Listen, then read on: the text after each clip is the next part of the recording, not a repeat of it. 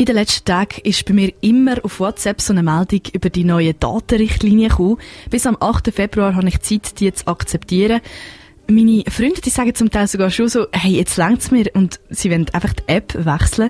Juan, was ist denn eigentlich so schlimm an diesen neuen WhatsApp-Nutzerbedingungen? Ja, Michel, leider ist das nicht so einfach zu erklären, aber viele Leute wollen jetzt wirklich endgültig auf Telegram oder so wechseln. Im Klartext geht es eigentlich darum, WhatsApp, also eigentlich auf Facebook, nehmen die folgenden Daten von dir und jetzt Ohrenspitze, welches Handy du hast, welches Betriebssystem du hast, wie viel Akku du hast, wie stark dein Empfang ist, welche Zeitzone du bist, welche IP-Adresse du hast, wie du WhatsApp benutzt, jegliche Zahlungen, die du mit WhatsApp jemals gemacht hast, deine Status-Updates, Infos über Gruppen und Gruppenbeschreibungen, Daten von Profilbildern und noch das, was du über dich eingegeben hast. Shit, das ist so krass viel irgendwie. Ja, es ist ganz, jenseits. es ist jenseits viel. Und es ist ja jetzt nur WhatsApp. Jetzt geht es eigentlich im neuen Update darum und mit den neuen Bedingungen, dass WhatsApp das mit Facebook teilen und das dann auch nutzen In Europa haben wir aber irgendwie einen Spezialstatus, darum macht das Ganze so kompliziert. Unsere Daten von WhatsApp werden zwar von Facebook gebraucht, aber nicht für personalisierte Werbung.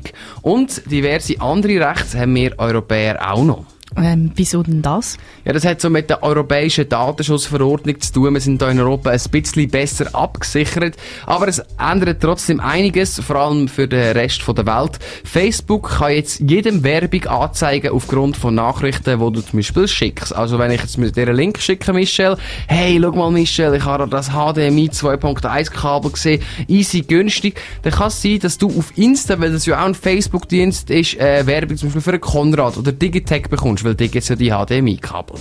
Ich habe immer so gedacht, ja, ist doch egal, aber irgendwie, wenn, wenn man so lange über das redet und wenn ich das immer wieder höre, denke ich dann trotzdem so, soll ich echt auf eine andere App wechseln, einen anderen Messenger-Dienst brauchen. Ich meine, es bringt ja nichts. Ich kann schlussendlich ja auch Facebook und Instagram und WhatsApp und so. Müsste ich denn das nicht auch alles noch löschen? Oder Michelle, das? Ja, ich glaube, das ist eine von diesen Fragen, die man sich in den 2020er Jahren vermehrt wird stellen. Gib mir einen Song Zeit, wir schauen es zusammen an. Wir haben uns gefragt, brauchen wir ein neues WhatsApp? Wenn du nur gerade WhatsApp und sonst keine andere Facebook-Dienst brauchst, dann würde ich es mir ganz ehrlich schon überlegen.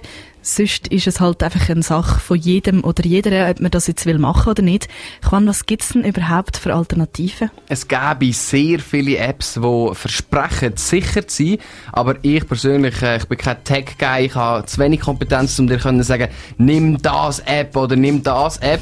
Zum Beispiel äh, Signal hat in den letzten Tagen über 10 Millionen Downloads gehabt. Da gibt es noch Telegram, da gibt es Threema, da gibt es noch, noch Viber und tausend andere. Ähm, ich würde, glaube persönlich zu Telegram tendieren, weil Open Source, das finde ich immer recht nice. Äh, Michelle, was denkst du zu dem ganzen Thema zu der Auswahl da? Ähm, ich finde die Auswahl easy ich sehe einfach nicht, dass wir alle auf das gleiche App wechseln und was ich finde geht gar nicht, ist, wenn nach der Hälfte von meinen Kollegen irgendwie auf Signal sind und die anderen sind auf Telegram und noch fünf sind auf, keine Ahnung, Threema oder so, weil es funktioniert einfach nicht. Also ja. es wäre viel zu anstrengend für mich. Und es ist vor allem, glaube für, die, für die meisten Leute ist es einfach auch so unnötig, weil jeder hat eigentlich irgendwo durch einen Facebook-Account und Facebook-Cookies, die tracken einem durchs ganze Internet. Also, wenn man eigentlich einmal einen Facebook-Account hat, dann ist es wie so, ja, äh, die haben deine Daten so oder so und der einzige Weg, wie du die kannst äh, wegbekommen, ist, du musst wirklich so auf Facebook gehen und denen schreiben, es sollen zu löschen. Also du musst persönlichen Antrag äh, per Post schicken und dann machen sie es, müssen per Gesetz alles löschen und dann, ja, du kannst schon, du kannst eigentlich gerade so die Wald leben, wenn jetzt WhatsApp wegen dem jetzt löscht ist, kannst du eigentlich gerade so die Wald leben. Ja, es ist schwierig, aber sie haben ja eigentlich auch versprochen gehabt, wo sie WhatsApp aufgekauft haben, dass es ähm, gesaved bleibt und am Anfang war ja auch die End-to-End-Verschlüsselung. Ich glaube, es ist glaub, eher nicht das Problem von der Nachricht, sondern wie das Gerät kann, kann herausfinden was, was dich interessiert, oder? Ja, sie können, können jetzt halt die ganzen Daten erheben, damit sie auch ein bisschen profitieren, weil es ja gratis ist. Aber also ich weiß auch nicht, ich finde es zwar alles mega blöd, aber ich möchte mich wie nicht, ich möchte wie das WhatsApp nicht verlieren. Das ist äh, wirklich, du hast vorhin schön gesagt, eine Geschichte, die dort drinsteckt. Ja, schlussendlich. aus dem 2014. Eben, schlussendlich kann ich sagen, WhatsApp ist so tief in unserer Kultur. Ich habe eben noch Chats von 2013 so, die immer noch aktiv sind. Ich lösche WhatsApp sicher nicht. Ich habe eh Facebook und Insta, also das wäre so führig, wenn ich jetzt das würde löschen würde. Ich habe Privacy und so, bla bla bla.